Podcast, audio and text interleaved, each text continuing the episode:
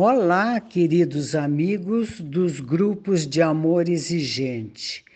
Como vai você?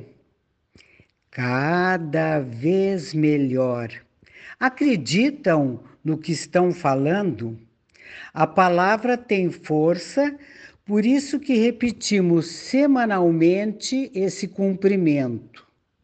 O que nos faz ficar cada vez melhor é pensar e refletir com convicção. O caminho, quem escolhe somos nós. Só vontade, mas sem a força de Deus, nada podemos, nada fazemos. E que dia é hoje? O primeiro dia da minha nova vida. Nada muda se eu não mudar. O amor exigente te oferece uma nova maneira de viver, aponta para a verdade da vida, para a realidade. Sabemos que o que determina o sucesso é o grau de comprometimento. O que determina a vitória é a fé. O que determina a conquista é a perseverança. O que determina a sabedoria é a humildade. O que determina a grandeza do coração é a gratidão. A vida é um antes, um durante e um depois.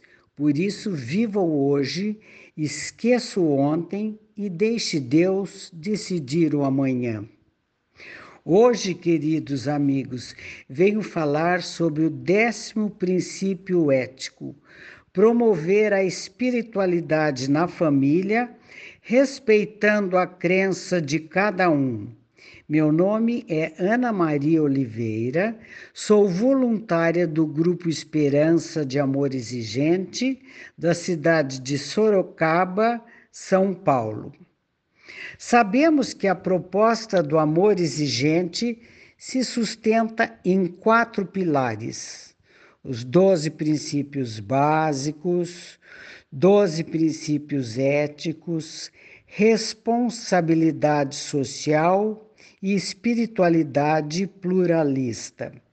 Deus é o alicerce de nossa proposta, cada um com a sua religião, com a sua crença, mas vivendo a sua espiritualidade, que são os valores que dão sentido em nossas vidas. O nosso querido Padre Haroldo, uma das pessoas mais abertas e desprovidas de preconceito, acolhia todos com amor, sem distinção de credo, e costumava dizer que o amor exigente é a varanda da igreja e cada um entra pela porta que escolher. Isto quer dizer que não importa a religião que a pessoa tenha, aliás, nem se pergunta, mas o importante é que ela, que ela acredite em Deus ou em um poder superior, como ela o concebe, mas que não abdique da espiritualidade que acalenta seu coração e lhe dá forças para caminhar. Sabemos que os grupos de apoio do amor exigente não são grupos de oração, mas grupos de ação, e devemos, de qualquer forma, acolher e respeitar o jeito de cada pessoa conceber a divina majestade. É isso que o décimo princípio ético nos sugere que busquemos a nossa espiritualidade, resguardando a nossa essência e ajudando o outro a buscar a dele. Este princípio é o que nos ensina a respeitar a crença de cada um. Na família não é diferente, devemos agir da mesma maneira nosso estilo de vida mostrará o caminho que nossos filhos podem seguir, que sempre haja coerência no nosso falar e no nosso agir. São nos pequenos feitos do nosso cotidiano que nos alimentamos da espiritualidade e descobrimos o verdadeiro sentido de viver. como combustível de um carro que o move em nossas andanças pela vida fora, pois é com ele que vamos onde desejamos. Assim também é a espiritualidade, que podemos nos deslocar no chão da vida e, ficando de pé, nos movermos nas direções necessárias. No exemplo do carro, o combustível não pode ser visto a olho nu, mas sabemos que está lá no motor, sustentando toda a engrenagem do carro.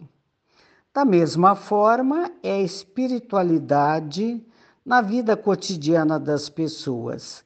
Não pode ser vista, mas é sentida e é o que move o orante, o homem e a mulher, seres espirituais.